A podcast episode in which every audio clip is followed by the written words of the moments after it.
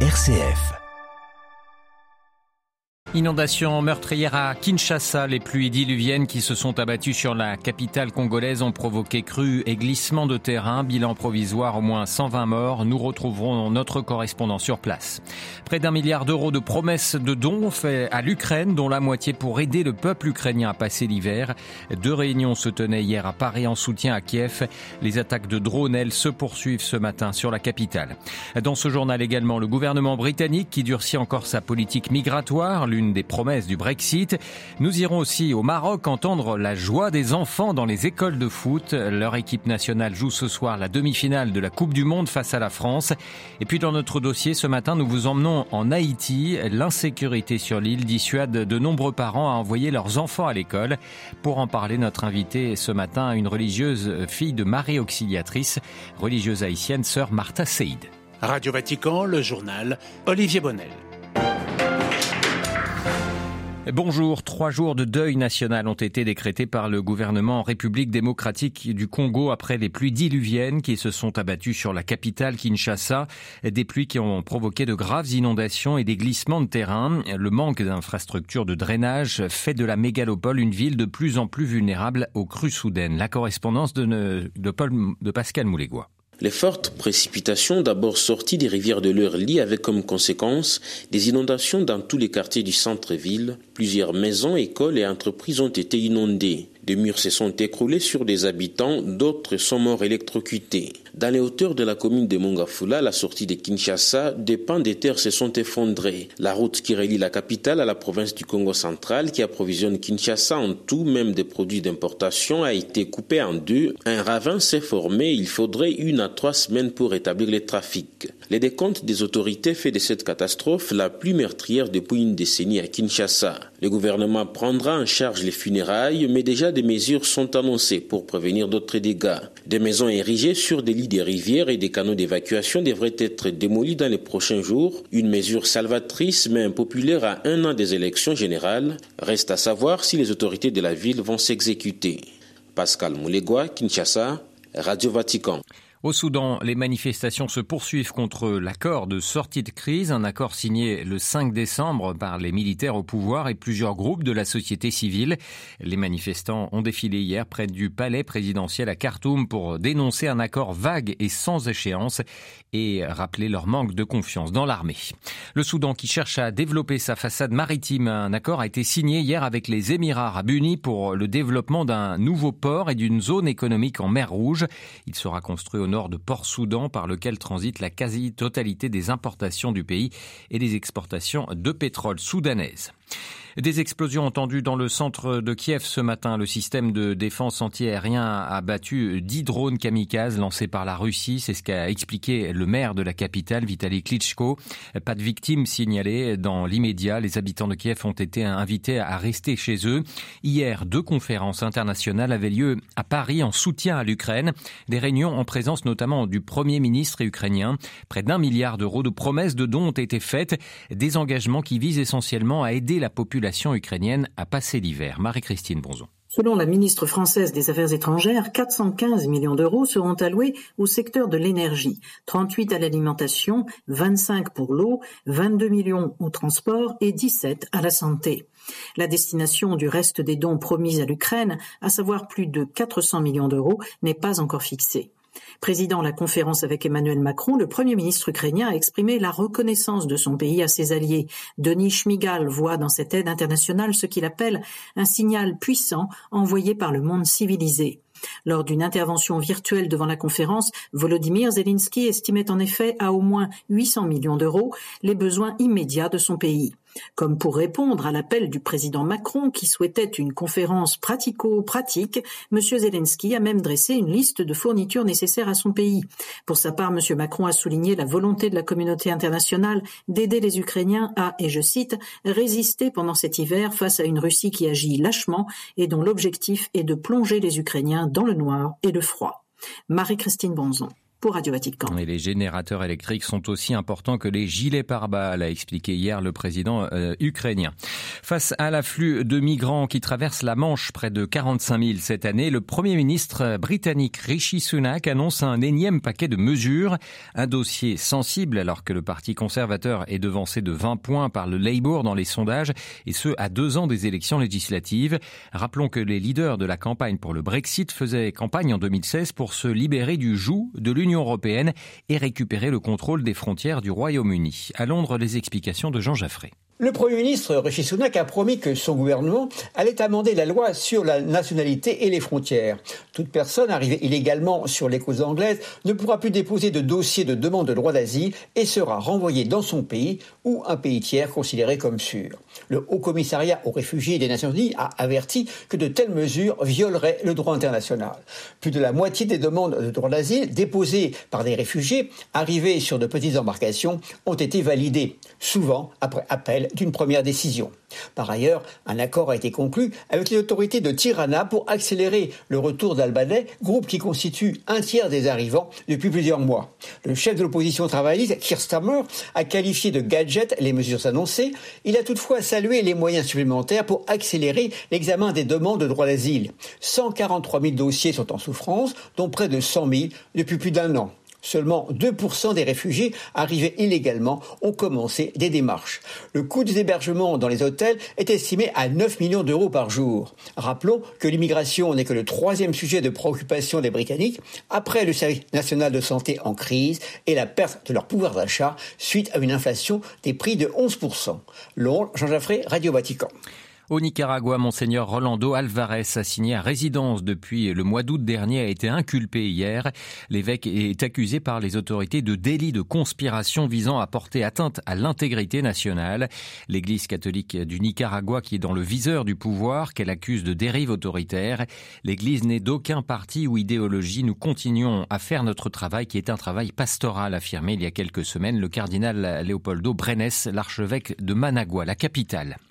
Le parquet du Pérou demande, lui, 18 mois de prison préventive pour l'ancien président Pedro Castillo. Celui-ci a été destitué la semaine passée après avoir tenté un coup d'État en voulant dissoudre le Parlement. L'ancien président de gauche est toujours en détention provisoire, accusé de rébellion et de conspiration. Ses partisans poursuivent leur manifestation en bloquant plusieurs routes dans le pays. Direction à présent le nord de l'Afrique et le Maroc plus précisément. C'est tout un royaume qui retient son souffle. Le Maroc qui réalise la meilleure performance de son histoire en Coupe du Monde de football. Les Lions de l'Atlas ont réussi à atteindre les demi-finales en battant le Portugal un but à zéro euh, en quart. Place maintenant à l'équipe de France, championne du monde en titre, pour espérer se qualifier en finale. Le match aura lieu ce soir. Les supporters marocains n'attendent que ça et dans les clubs de football, c'est l'effervescence. Beaucoup d'enfants se voient déjà sur place, à leur place. Reportage à Tanger de notre correspondant Léo Coquel. Les buts sont installés sur le terrain, les chasubles blancs filés, c'est l'heure de l'entraînement pour les apprentis footballeurs. Dans ce club du centre-ville, des 500 adhérents ne parlent que d'une chose, l'incroyable parcours des Lions de l'Atlas en Coupe du Monde. Ah, tout le monde, tout le monde est motivé maintenant, tout le monde parle de ça, de cet exploit. Hassan Hajlaoui est l'entraîneur de l'équipe senior et directeur technique de l'Ajax Tanger. On avait la nécessité de cette réussite parce que ces jeunes veulent s'identifier à quelqu'un, à une sélection, à des joueurs. Et l'élite, elle est faite pour ça. C'est la locomotive du foot de masse. Et sur le terrain, la réaction des lionceaux comme Mohamed Ali, 13 ans, ne s'est pas fait attendre. Ça me motive, ça me pousse mieux à jouer au foot. Ça me donne une idée de ce que j'ai envie d'être. Qu'est-ce que tu as envie d'être alors Un joueur de foot et jouer pour mon équipe nationale. Et parmi les joueurs préférés, le duo Ashraf Hakimi, Hakim Ziyech, mais aussi Yassine Bounou le portier des Rouges et Verts, héros de la séance de tir au but contre l'Espagne, qui fait rêver les gardiens en herbe comme Elias, 10 ans. J'essaierai de devenir comme lui, un bon joueur euh, exceptionnel euh, comme lui. Ça, ce sera un vrai rêve. À Tanger, tous les jeunes footballeurs rêvent d'imiter leurs aînés et croient en leur chance aussi. Rossa, 13 ans, est conscient que c'est peut-être cette fois ou jamais pour le Maroc. Depuis, je crois, 1986, on n'a pas fait un petit bon timing et on est le premier club euh, arabe et africain à passer en demi-finale. Et ça, ça représente bien notre euh, population et les supporters de notre équipe. Un dernier mot, un petit pronostic Pronostic. La France, je crois que ça va partir sur penalty. 2-2-1-1. À Tanger, Léo Coquel, pour Radio Vatican. Voilà, et le vainqueur du match entre le Maroc et la France affrontera en finale l'Argentine de Lionel Messi qui a éliminé hier soir la Croatie.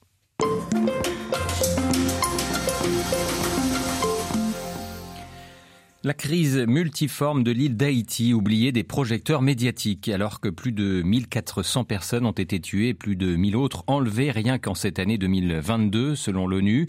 Le pays peine toujours à trouver des perspectives d'avenir politique, social, économique ou sécuritaire. Y règne la débrouille et le système D au sein d'une population, selon les témoignages sur place, alors que les gangs armés contrôlent toujours plus de 60% de la capitale Port-au-Prince.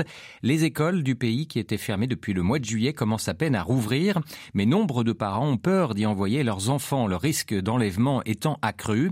Sœur Martha Seïd est fille de Marie Auxiliatrice. Elle est consulteur du Dicaster pour la culture et l'éducation ici au Vatican. La religieuse haïtienne nous raconte ce matin ce qu'elle sait et voit du quotidien douloureux des élèves de son pays.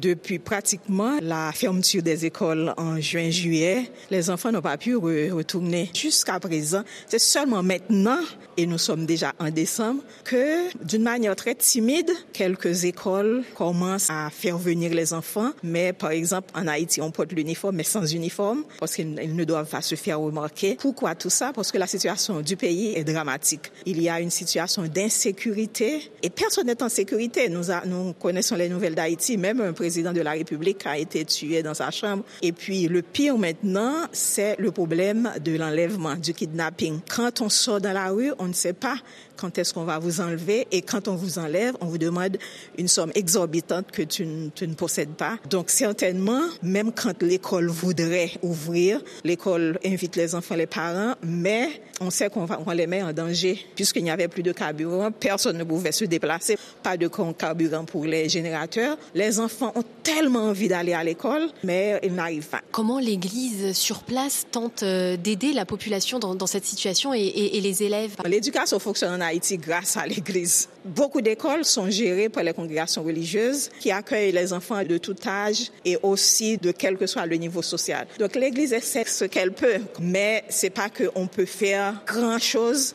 parce que la situation vraiment est devenue insoutenable. Et puis on ne voit pas d'issue. Les politiciens sont en train de discuter entre eux, mais nous savons qu'ils n'ont pas vraiment le but d'un intérêt commun. Donc à la fin, on ne croit pas trop en eux. Ça c'est la chose, disons, généralisée. Mais dans le quotidien, les gens vivent parce que quelquefois je parle à mes soeurs, je parle à d'autres amis, puis ils me disent oh, aujourd'hui on a fait ceci, aujourd'hui on a fait cela, on s'est réunis.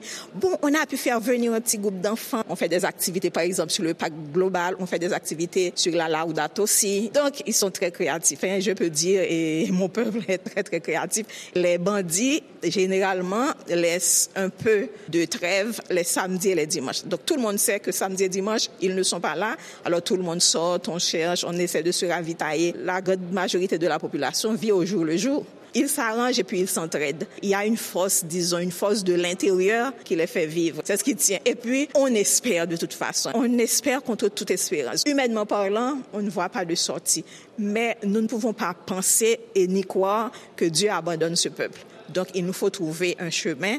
Alors, il faut continuer à lutter. Qu'est-ce que vous demanderiez? Quelle aide attenderiez-vous de la communauté internationale et aussi du Vatican, du pape François? Par exemple, l'international. Le cas d'Haïti, on n'en parle pas. Personne ne sait. Je vis en Italie. Les nouvelles, je les donne moi-même à ma communauté, mais Haïti n'apparaît pas dans les nouvelles. Haïti, c'est un cas qui ne cause pas d'intérêt public. Donc, il n'y a pas une attention de l'international. Et c'est comme si Haïti n'existe pas faire connaître la situation, ce serait aussi une contribution pour, pour être solidaire avec ce peuple qui est en train de souffrir. Je ne sais pas si à travers l'annonciature, il pourrait y avoir une médiation dans le dialogue, parce que chaque semaine, il y a un groupe qui naît pour dialoguer, mais on ne sait pas, ça, ça, n'arrive à rien. C'est très compliqué parce qu'il n'y a même pas un gouvernement. Depuis la mort du président, on n'a pas encore un gouvernement. On a un premier ministre contesté, on ne sait pas qu'est-ce qu'il fait. Donc certainement, une aide au peuple, ce serait la chose la plus importante. Au moins la proximité, parce que on dit s'il y a la proximité, il y a la possibilité de se rendre compte. Et puis là va naître la solidarité. Écouter les besoins et puis donner un coup de main si c'est possible. Voilà le courage des Haïtiens la une de notre dossier ce matin, interrogée par Delphine Allaire, sœur Martha Seïd, religieuse haïtienne, était l'invitée de Radio Vatican.